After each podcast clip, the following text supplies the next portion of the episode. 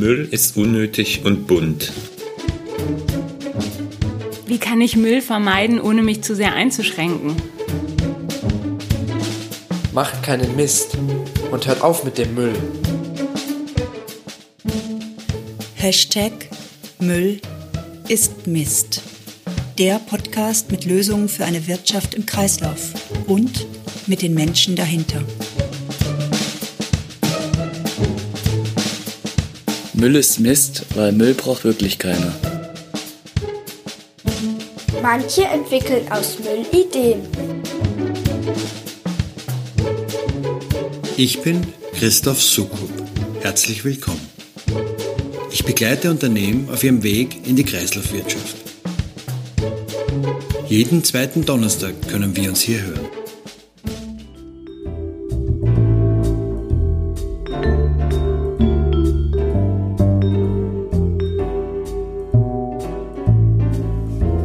Unser Boden. Darauf gehen wir, darauf bauen wir, darauf pflanzen wir, was uns ernährt. Jedes Jahr verliert die Menschheit etwa 10 Millionen Hektar fruchtbaren Boden, eine Fläche größer als die Österreichs. Auch wenn die Faktenlage etwas unübersichtlich ist. Es gibt Studien, die gehen davon aus, dass die urbanen Böden nur noch etwa 60 Jahre lang ausreichend Erträge liefern können, um uns zu ernähren. Wenn nichts geschieht. Unbestritten ist die Fähigkeit von intakten Böden zur Kohlenstoffbindung. Sie bilden nach den Ozeanen den zweitgrößten Treibhausgasspeicher der Erde. Damit können sie einen wertvollen Beitrag zur CO2-Reduktion in der Atmosphäre leisten. Ein Weg, um Böden vital zu halten? Ausreichend Humus. Humus kommt aus dem Lateinischen und bedeutet Erde, Erdboden. Heute meinen wir damit allerdings die Gesamtheit der fein zersetzten, abgestorbenen organischen Substanz eines Bodens. Hört sich kompliziert an, ein ausreichender Humusgehalt ist aber schlicht wichtig für die gute Versorgung von darauf wachsenden Pflanzen mit Nährstoffen wie Stickstoff oder Phosphor. Die beiden Jungunternehmer Christian Gärtner und Johannes Luschitz tüfteln gemeinsam mit einem kleinen Team an einem Gerät für die Küche, das Biomüll in echten Kompost verwandelt in 48 Stunden, wie sie versprechen. Und so bequem wie möglich. Ihr Motto? Don't waste your waste.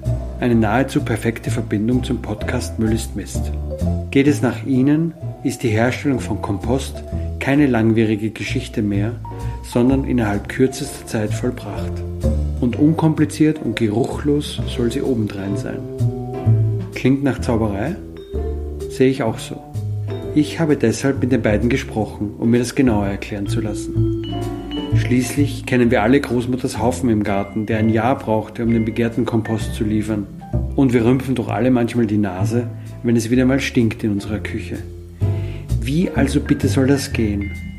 Und wie seid gerade ihr auf diese Idee gekommen, Christian und Johannes?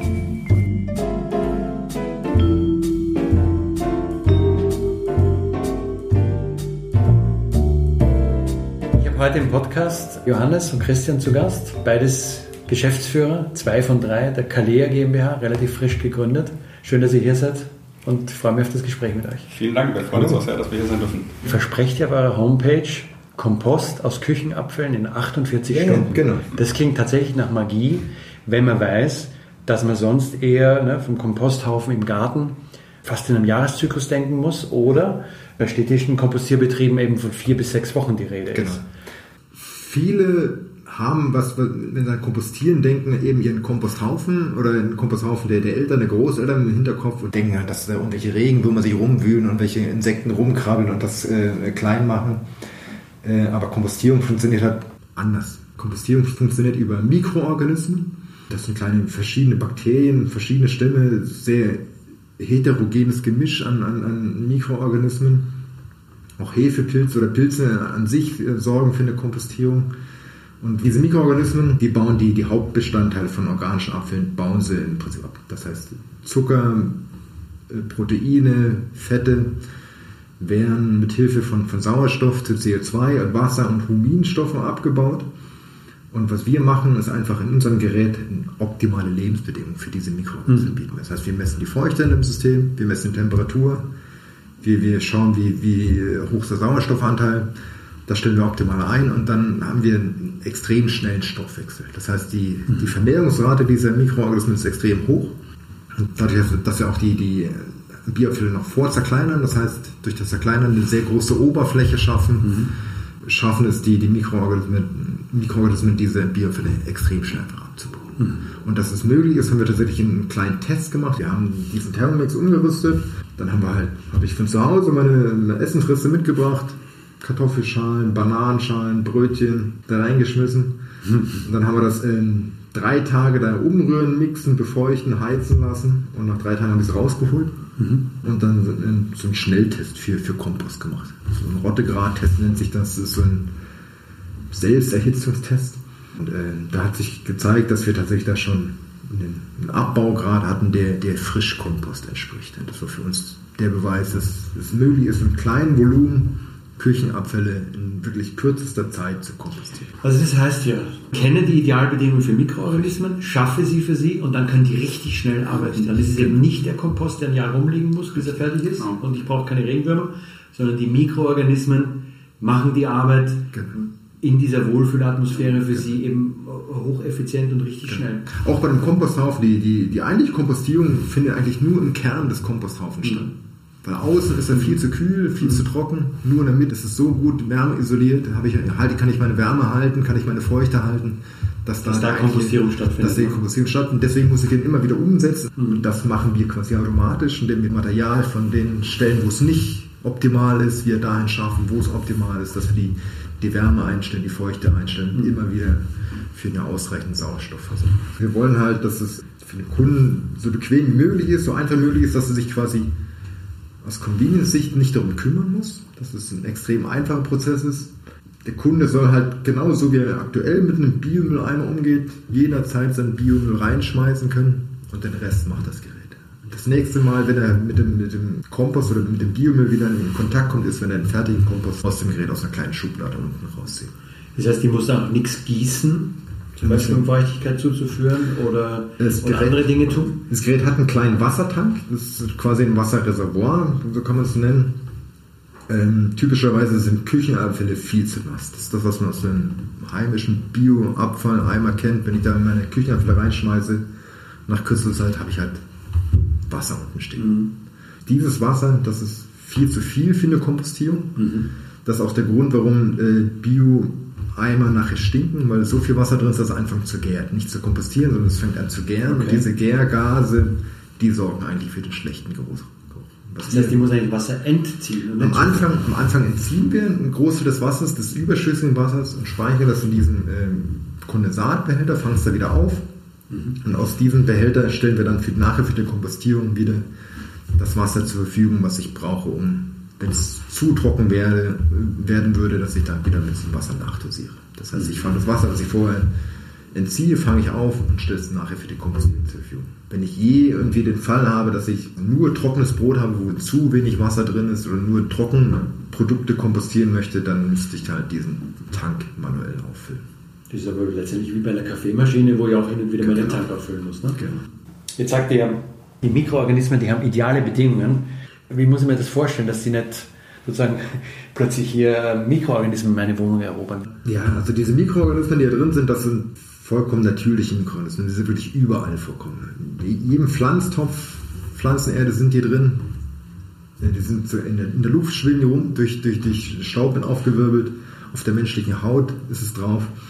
Sind die überall vorhanden, wir brüten sie quasi aus. Also wir geben dann nichts dazu, keine Art von Mikroorganismen, sondern wir nehmen nur die, die Nur die, die drin sind und die brüten wir quasi aus. Es gibt kein Starter-Set mit Mikroorganismen, Nee, nee, sondern gar nicht. Ah, okay. Man kann das, was im Prinzip passiert, wenn halt ein Apfel auf dem Tisch liegt und der halt in seinen, äh, einen Monat da liegt und dann irgendwann anfängt zu schimmeln und sich selbst zu versetzen, genau das machen wir quasi in, in schnell. In den Gerät. Aber ohne Schimmel, oder? Ihr seid ja vorher fertig mit dem Kompost. Genau, wir sind vorher fertig. Was wir tun, dass das Zeug nicht rauskommt, ist zum einen haben wir einen Luftfilter drin, der nicht nur die Gerüche zurückhalten soll, sondern wenn halt äh, doch irgendwelche Sporen ausgetragen werden, dass die in den Filter zurückgehalten werden.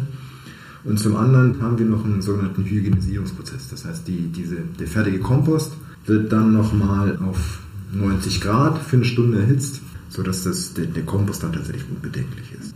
Es ist immer es ist rein organisches Material. Aber nicht mehr lebendig im Sinne von, dass da noch groß äh, Leben drin Genau, wäre. die, die Mikroorganismen sind dann äh, inaktiv als solches, aber das, was die Mikroorganismen hergestellt haben, das heißt diese Huminstoffe, das, was nachher die, die Pflanzen brauchen, um zu wachsen, das ist nach wie vor unverändert. Huminstoffe ist das, was den Humus bildet, für Laien wie mich. Wir haben ja hier vor uns kein Originalmodell, aber zumindest mal eine schematische Darstellung.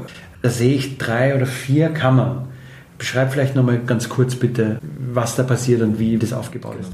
Um halt für den, den Kunden diesen bequeme Zugang zum Gerät äh, zu, zu ermöglichen, dass er halt wirklich jeden Augenblick se- seinen Müll loswerden kann, wenn er das möchte, haben wir ein Zwei-Kammer-System.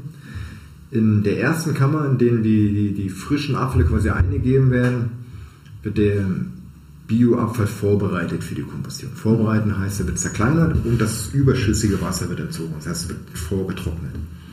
Und das dient dann quasi als, als Art Sammelbehälter, Vorbereitungssammelbehälter. Und sobald diese erste Kammer voll ist, wird das getrocknete, zerkleinerte Material dann in Summe in, die, in eine zweite Kammer übergeben und dort findet die eigentliche Kompostierung statt. Und dann nach den äh, zwei Tagen, 48 Stunden in der Kompostierung dieser zweiten Kammer, äh, wird das dort eben hygienisiert, werden die Mikroorganismen in, äh, inaktiviert und dann wird es in den Sammelbehälter übergeben, von dem es dann aus dem Gerät quasi einfach Von dem der Kompost entnommen werden eine kleine Schale, die ich dann direkt mehr oder weniger in meine Blumen reinkiste. Für den Anwender, er hat letztendlich nur den Einfüllschacht oben und holt dann ganz am Ende die, Kom die Kammer mit dem fertigen Kompost raus. Mhm. Aber er hat keine weitere Interaktion, das Gerät übernimmt den ganzen Rest. Da drin steckt ein bisschen Technik. Was, was muss ich mir denn vorstellen, was ihr da mit rein verbaut habt, dass das so eine intelligente Es und, ist halt, äh, Magie, Magiekammer wird? wenn man wirklich äh, so schnell sein möchte, braucht man halt Sensoren. Heißt, ich muss halt wirklich bestimmen, welch, was ist die Beschaffenheit der, der Biomasse hier drin ist, wie feucht ist sie, wie, wie trocken ist sie, wie warm ist sie. Das heißt, ich brauche Temperatursensoren, ich brauche Feuchtesensoren und ich brauche dann entsprechend auch äh, Gebläse, Heizung und Pumpen, um halt diese Bedingungen für die Mikroorganismen einzustellen. Das heißt, relativ viel Technik, aber auch, weil halt es sich nachher um Küchengerät handeln soll, was halt möglichst vielen Küchen Platz finden soll, auch ein möglichst kleines Gerät passen soll. Das heißt, wir haben halt wirklich ähm, versucht, viele Komponenten, auch wir haben auch einen Wärmetauscher drin, der dafür sorgen soll, dass die, die Wärme, die wir erzeugen über die Heizung, dass wir die einbringen, dass die bestmöglich im Gerät gehalten wird. Das heißt, dass wir halt äh, den Energiebedarf des Geräts so gering wie möglich halten. Das heißt, die Kompostierung an sich, die ist tatsächlich relativ energieautark. Das heißt, ich erzeuge so viel Wärme, dass ich quasi keine Heizung brauche. Aber für diese Vortrocknung, für das Entziehen dieses überschüssigen Wassers muss es einfach Brauche ich heizen. Energie. Und nachher auch für das Hygienisieren brauche ich Energie. Was muss man da vorstellen? Habt ihr da schon einen Überblick oder eine Vorstellung, wie viel das ähm, im Jahr an Energiebedarf in Kilowattstunden oder so bedeutet? Wir sagen immer 150 bis 200 Kilowattstunden, so wie eine Also Kaffeemaschine oder sowas. Weniger oder, als ein Kühlschrank. Genau. Ja, Oder? Also wir möchten ja auch mit dem Gerät ein bisschen nachhaltigen Beitrag leisten Mhm. und da war es absolut keine Option, dann irgendwie ein Gerät zu entwickeln, wo dann... Äh, Mit Starkstrom Genau, genau. Es soll keine, keine Aluminiumschmelze sein, sondern es soll wirklich so sein, dass man diesen, diesen nachhaltigen Gedanken, dass er wirklich äh, aus Müll mehr macht, eben auch dadurch unterstützen, dass wir halt die Verbrauchswerte so gering wie möglich halten. Das war uns Ja, von ist Anfang jetzt an halt die. Produktumsetzung des Podcast-Titels Müll ist Mist. Ne? Ihr macht wirklich Mist aus Müll. Aber lass mich da nochmal fragen. Mist. Wir sind fünf Personen Haushalt. Wir haben jetzt Kalea hier stehen. Die macht mir jetzt täglich innerhalb von 48 Stunden Kompost aus meinen Haushaltsabfällen. Ich sehe schon quasi die Kompostberge sich auftürmen. Wo kann ich da hin damit? Guter Punkt. In Deutschland fallen circa 100 Kilo Biomüll pro Kopf und Jahr an. Von diesen 100 Kilo ist aber sehr, sehr viel Wasser. Also die Küchenabfälle bestehen zu 80 Prozent aus Wasser. Okay. Und das heißt, wenn, viel, ja. was wir halt sehen, wenn wir mit dem äh, Biomüll kompostieren mit unserem Gerät, dass von einem Liter Biomüll, den wir eingeben, nachher 200 Gramm rauskommen. Das heißt, eine große Volumen- und Massenreduktion haben wir. Wir haben es auch mal jetzt für eine, für eine Stadtwohnung oder so gerechnet. Jetzt bei uns daheim am, am Ende kommen dann 10 bis 20 äh, Kilo oder, oder Liter dann raus und das ist auch eine Menge, die man übers Jahr verteilt auch gut irgendwie auf dem Balkon unterbringt, wenn man da ein paar Pflanzen äh, stehen hat. Also, Also- diese Volumenreduktion führt dazu, dass man jetzt irgendwie sehr gut daheim verwenden kann, selbst wenn man jetzt keinen Riesengarten oder Rasen hat. Ja. Ja, ich, ich bin jetzt natürlich als Städter, habe ich sofort diese Beschränkung äh, vor Augen. Viel Asphalt, wenig Erde um mich herum. Was bietet ihr Städtern da an an der Stelle? Selbst in der Stadt, wenn du das ganz richtig machen möchtest, für die Bäume gibt es nichts Besseres, wenn du da auch ein bisschen von deinem Kompost da hinzugibst, weil es kühlt und weil es viele Nährstoffe hat. Hm. Es gibt da viele Anwendungsmöglichkeiten, ja. Und tatsächlich haben wir Gedanken im Spiel, dass wir zu unserem Gerät eben auch noch so eine App mit dazu liefern wollen. Ist eine Art Austausch von dem, dem, dem Kompost, den wir erzeugen. Ja, spannender Ansatz. Macht sofort Sinn. Wirklich.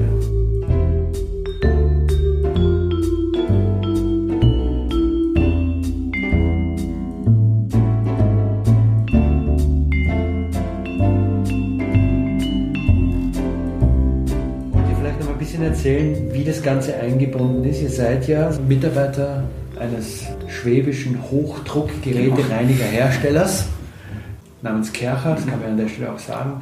Vielleicht erzählt ihr nochmal kurz, wie ihr da eingebunden seid und wie das da angefangen hat auch.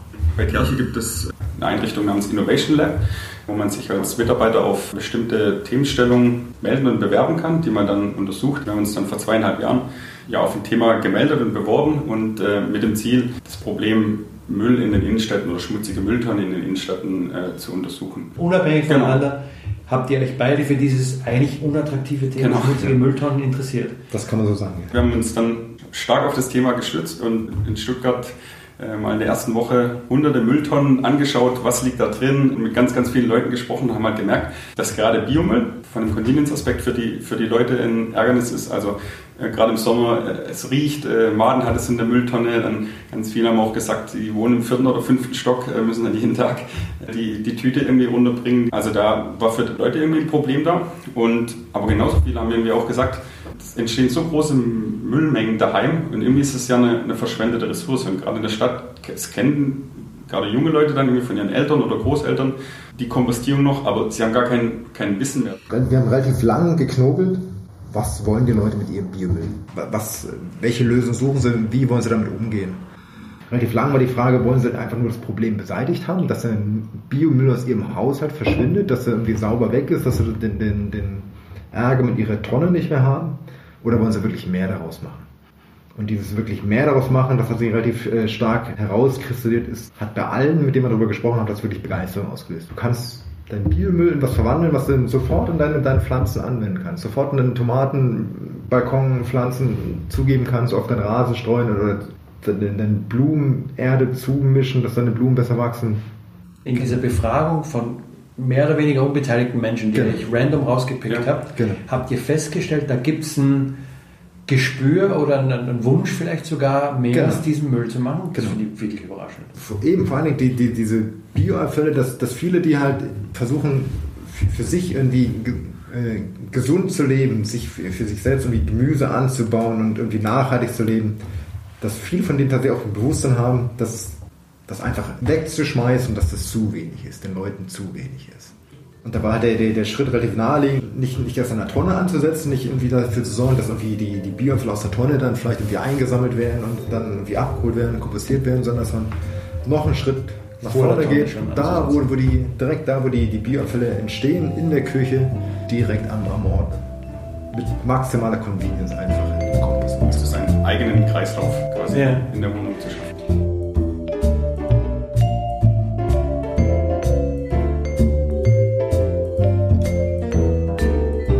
Nie nur von deutscher Seite aus betrachtet, äh, sondern ähm, auch immer im internationalen Umfeld mit, ja, mit anderen Kollegen gesprochen. Und wir haben auch gemerkt, so die, die Zielgruppen und auch das Mindset von den Leuten äh, innerhalb der Zielgruppen ist genau gleich wie in, in Deutschland.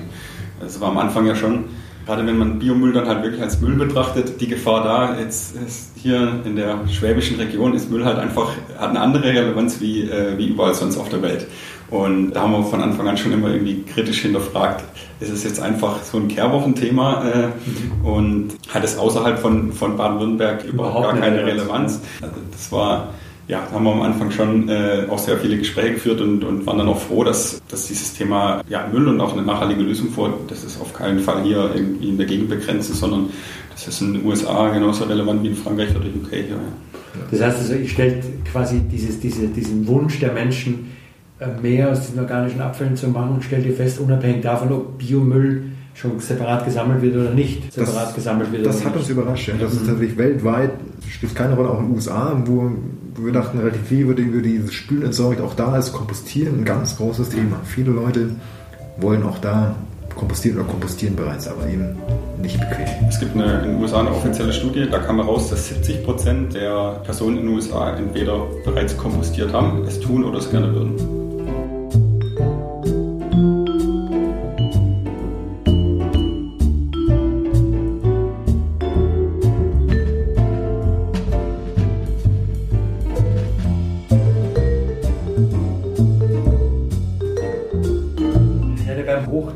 Hochdruckreinigungsgerätehersteller. Jetzt müsst ihr diese Idee dort verkaufen. Wie war denn dieser Prozess? Ich glaube, tatsächlich haben viele, viele gehofft, dass es sowas wird. Aber äh, die Idee ist relativ schnell auf sehr offene Ohren gestoßen. Das war, war für uns auch überraschend. Wir haben relativ schnell äh, von allen Seiten Unterstützung bekommen und durften dann unsere Idee weiter verfeinern, weiter ausarbeiten. Und durften dann auch relativ schnell Prototypen oder Demonstratoren aufbauen, mit denen wir zeigen konnten, ja, das funktioniert tatsächlich. Und vor allem hat man bei, äh, relativ schnell erkannt, dass tatsächlich Thema Müll in, in vielen Privathaushalten tatsächlich noch so, so, ein blinder Fleck ist, der von, von niemandem angegangen ist. Es gibt keinen, keinen irgendwie cleveren Art und Weise, mit Müll zu Hause umzugehen. Mhm. Das heißt, Müll wird noch wie vor 100 Jahren in, in Tonnen, in Tüten gesammelt, vor die Haustür gestellt und im besten Fall abgeholt. Aber dass man wirklich mehr daraus macht, dass man vielleicht äh, trennt, sortiert, wiederverwertet, gibt es kaum clevere Lösungen. Ja, das kam sehr gut an. Mittlerweile äh, sind wir halt ein, ein, Team aus mehreren Leuten, sowohl von technischer Seite als auch Kollegen, die uns beim Marketing unterstützen, um das Thema dann auch richtig ernsthaft voranzutreiben. Also wir wollen jetzt im äh, Sommer auch mit Kalea eine, eine Crowdfunding-Kampagne mhm. äh, machen, wo wir eine erste Gerätegeneration auf den Markt bringen. Aber auch diese Crowdfunding-Kampagne ist für unser Unternehmen was komplett Neues, ein neuer Weg, was, was auch zeigt, dass ähm, wir mit unserem Konzept, mit unserem Produkt auch völlig neue Wege gehen dürfen. Mhm. Ihr müsst da schon vieles auch selber aufstellen und seid tatsächlich wie so ein Startup, oder? Kalea ist eine eigene Gesellschaft äh, also Kalea GmbH und arbeiten jetzt mit Vollgas an dem Thema. Und jeder, der dann irgendwie am Anfang vielleicht noch skeptisch ist, aber dann halt ein bisschen mitmachen darf, jeder fängt Feuer und Flamme, weil er sieht, das ist wirklich eine Sache, die funktioniert, die, die gut ist und die tatsächlich ein Hauptproblem einfach löst und die halt wirklich Menschen die Möglichkeit gibt, ja, ihren eigenen Bio-Wertstoffkreis einfach zu schließen. Nur, dass man sich halt daheim auch einschränken muss. Die heutige Gesellschaft ist einfach sehr convenience-orientiert und lastig. Das ist ein wichtiger Punkt. Deswegen war uns auch immer wichtig, beide, beide Aspekte im Auge genau. zu behalten. Und brecht ja mit so ein paar eingespielten Routinen und Erwartungen auch. Der Biomüll, der kommt in so eine stinkende nasse Tonne, muss mit einem Papiersack irgendwie entsorgt werden, halblebig. Man wird immer dreckig dabei, hat immer das Gefühl, man hat stinkende Finger. Aber es ist halt so und dann wird es abgeholt und ist weg und dann macht die Stadt irgendwas damit. Aber an das haben wir sich gewöhnt und ihr ausgehend von der Frage, wie kriegt man dreckige Mülltonnen sauber, seid ihr, euch nach vorne gearbeitet sukzessive, genau. um zu sagen, na Moment, wir setzen quasi vor der Tonne an, die wird gar nicht dreckig, genau. weil wir vorher was machen damit. Genau. Ne? Und dann taucht natürlich am Ende die Frage, was mache ich jetzt mit allem Kompost? Auch da setzt sie an und sagt, na gut, da kann man in Richtung einer Community denken, wo man sich dann auch den Kompost gegenseitig tauscht und handelt, genau. äh, da wo Bedarf ist. Und so ein bisschen ist auch unser Ansatz, dass wir sagen, äh, wir wollen halt eben, äh, Kompostieren eben nicht nur für, für die zugänglich machen, die halt ohnehin dafür affin sind, sondern wirklich für möglichst viele Menschen. Und gerade in, in Deutschland ist es ja noch relativ gut gelöst, weil einfach Biomüll separat abgeholt wird. Aber es gibt äh, einfach nur ganz, ganz wenige Länder, selbst in Europa, wo das Ganze separat getrennt wird. Und wenn man es im globalen Aspekt betrachtet, dass 50 Prozent der weltweiten Müllmenge Biomüll ist, aber nur zu einem super geringen Teil äh, separat auch eingesammelt und wirklich vernünftig verwertet wird, gibt es da einfach ein riesengroßes Potenzial. Und wenn ihr sagt, 50 Prozent des Müllaufkommens weltweit ist äh, organischer, Abfall. organischer Abfall, dann ist ja da ein unheimliches Potenzial. Ne? Ja. Was wird heute mit organischem Abfall gemacht? Also ja, er wird gesammelt in Deutschland, da wird er dann möglicherweise auf städtischen Kompostieranlagen tatsächlich verkompostet. Was wird sonst noch gemacht? Also in einen europäischen Ländern wird es kompostiert oder wird dann vergärt in Biogasanlagen zu Biogas umgewandelt und dann die, die diese Biogasreste dann nochmal nachkompostieren. Aber weltweit betrachtet landet relativ viel einfach in, in Restmülldeponien oder wird verfeuert. Genau. Und wenn es dann auf den in Deponien landet, die diese organischen Abfälle dann setzt spätestens da eine, eine Kompostierung oder eine Gärung ein, eher eine Gärung, weil eben das immer noch viel zu nass ist. Und dann wird eine große Menge Methan freigesetzt und die sind einfach in der Treibhausgas. Mhm. Und das habt ihr nicht? Methan entsteht bei das euch nicht? entsteht einfach nicht. Weil ihr vorher ansetzt? Weil wir einfach dafür sorgen, dass immer genügend Sauerstoff, Frischluft da ist. Mein Wissen zu Biomüll ist, es dauert mindestens vier Wochen, eher länger. Wie seid ihr auf den Punkt gekommen, wo ihr gemerkt habt, das geht schneller? Interessanterweise ist diese Art und Weise, Küchenabfälle zu verarbeiten, im asiatischen Raum schon verbreiteter, als, als es in, in Europa vielleicht ist. Ähm, es gibt da ähm, auch einige Firmen, die tatsächlich spezielle eigene Mikroorganismen gezüchtet haben, die wirklich innerhalb von eins bis zwei Tagen unter speziellen Bedingungen einfach Bioabfälle, Küchenabfälle abbauen. Mhm. Auf die sind wir aufmerksam geworden, vor allen Dingen auf die, diese Mülltrockner und haben gesagt, nur trocknen ist vermutlich nicht ausreichend. Weil nur trocknen, ähm, wenn dann diese getrocknete Biomüll dann wieder, wieder nass wird, kann dann eben wieder eine Gärung einsetzen oder wieder eine Schimmelbildung einsetzen, sondern wir wollten im Prinzip diesen koreanischen Ansatz ein Stück weiterbringen in Richtung, wir machen tatsächlich Kompost. Also das hört sich so ein bisschen danach an, als hättet ihr Versatzstücke von dieser Idee gefunden an verschiedenen genau. Stellen dieser Welt. Indem ihr das zusammen kombiniert habt, habt ihr da tatsächlich den Weg gefunden, diese Magic, diese Magie da reinzubringen. In dieser Kombination, wie wir das machen, gibt es das oder gab es vorher noch nicht. Das dass wir wirklich den höchstmöglichen Convenience-Grad bieten, dass man das Gerät jederzeit immer befüllen kann und dass da wirklich echter Kompost rauskommt. Und das in einem kompakten, kleinen Gerät, was wirklich in, in jede Küche passt, gibt es in der Form, gab es ja nicht. Wie groß muss ich mir denn Kalea vorstellen? Die Größe ist 65 cm hoch, 60 cm lang nach hinten und 20 cm breit fast so tief in der Arbeitsfläche, in der, in der Küchenarbeitsfläche. So hoch, dass man sich nicht bücken muss, um das zu bedienen. Das ist vielleicht ein bisschen zu hoch, um das direkt auf eine Arbeitsfläche zu stellen. Mhm. Und von der Breite her 20 cm. Idee ist es, das Gerät wirklich auch dorthin zu packen, wo nachher der, der Mülleimer stehen würde, am besten unter die Spüle, dass man es vielleicht noch ein bisschen flacher bekommt. Aktuell ist die, die Technik noch nicht so kompakt, dass es direkt wir unter die Spüle den Bauraum noch sozusagen. Im Moment brauchen wir den Bauraum noch. Insofern ist es halt ein Beistellgerät. Eine Küche ist schon der zentrale, glaube ich, Lebensort vieler Familien, mhm. wo sich viel abspielt, dass das meiste Leben abspielt. Insofern haben wir schon Wert darauf gelegt, dass unser Gerät sich möglichst harmonisch in diesen Lebensraum Küche ein, einfügt. Da habt ihr auch Designer gehabt, die euch da geholfen haben. Genau. Letzte Frage, die als Kunde vielleicht wichtig ist, was muss ich denn in etwa aufwenden? Also was wird das kosten? Also wir waren aktuell mit einem Verkaufspreis zwischen 600 und 700 Euro. Mhm.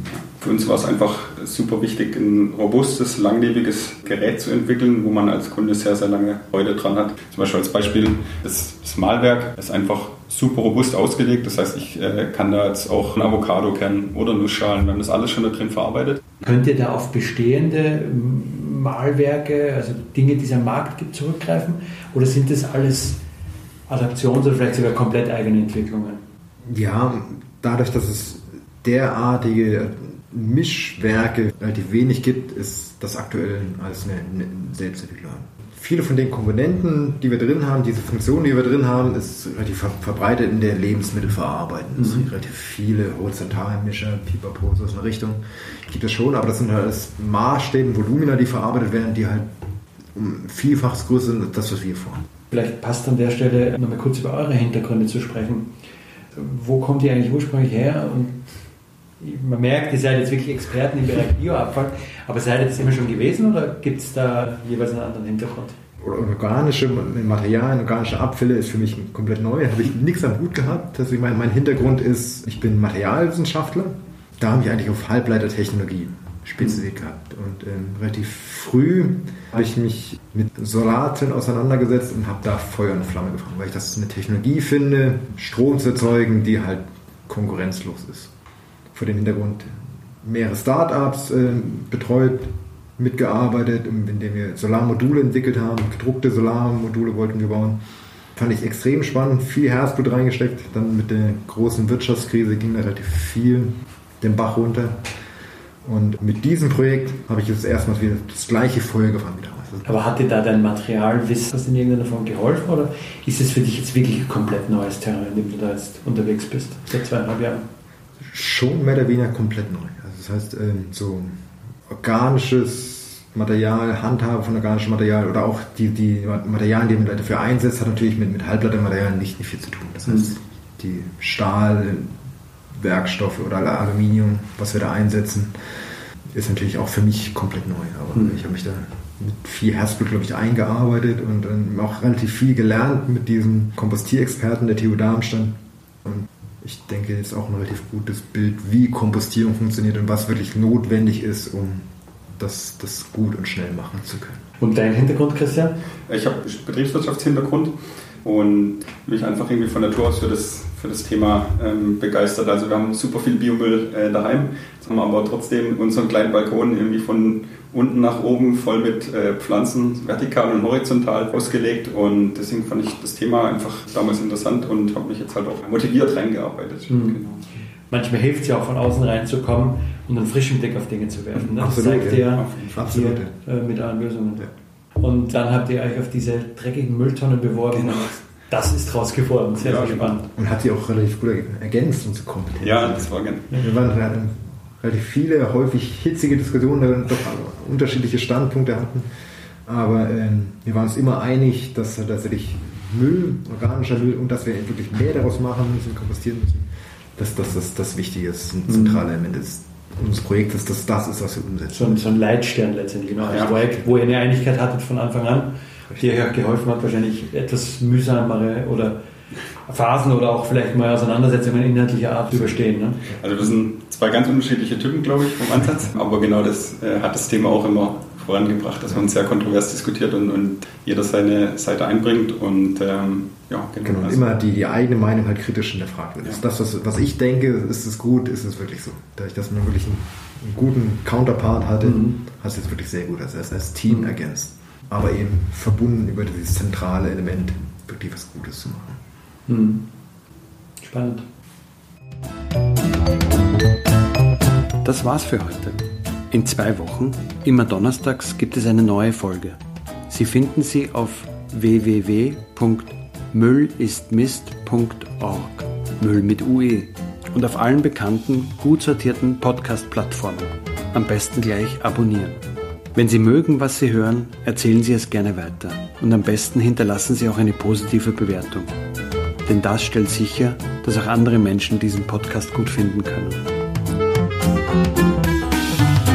Sie können mir Ihre Anregungen, Rückmeldungen oder Themenvorschläge per E-Mail schicken. Die Adresse dafür geht.doch@müllistmist.org. Müll mit UE. So oder so. Ich freue mich auf Sie. Bis zum nächsten Mal.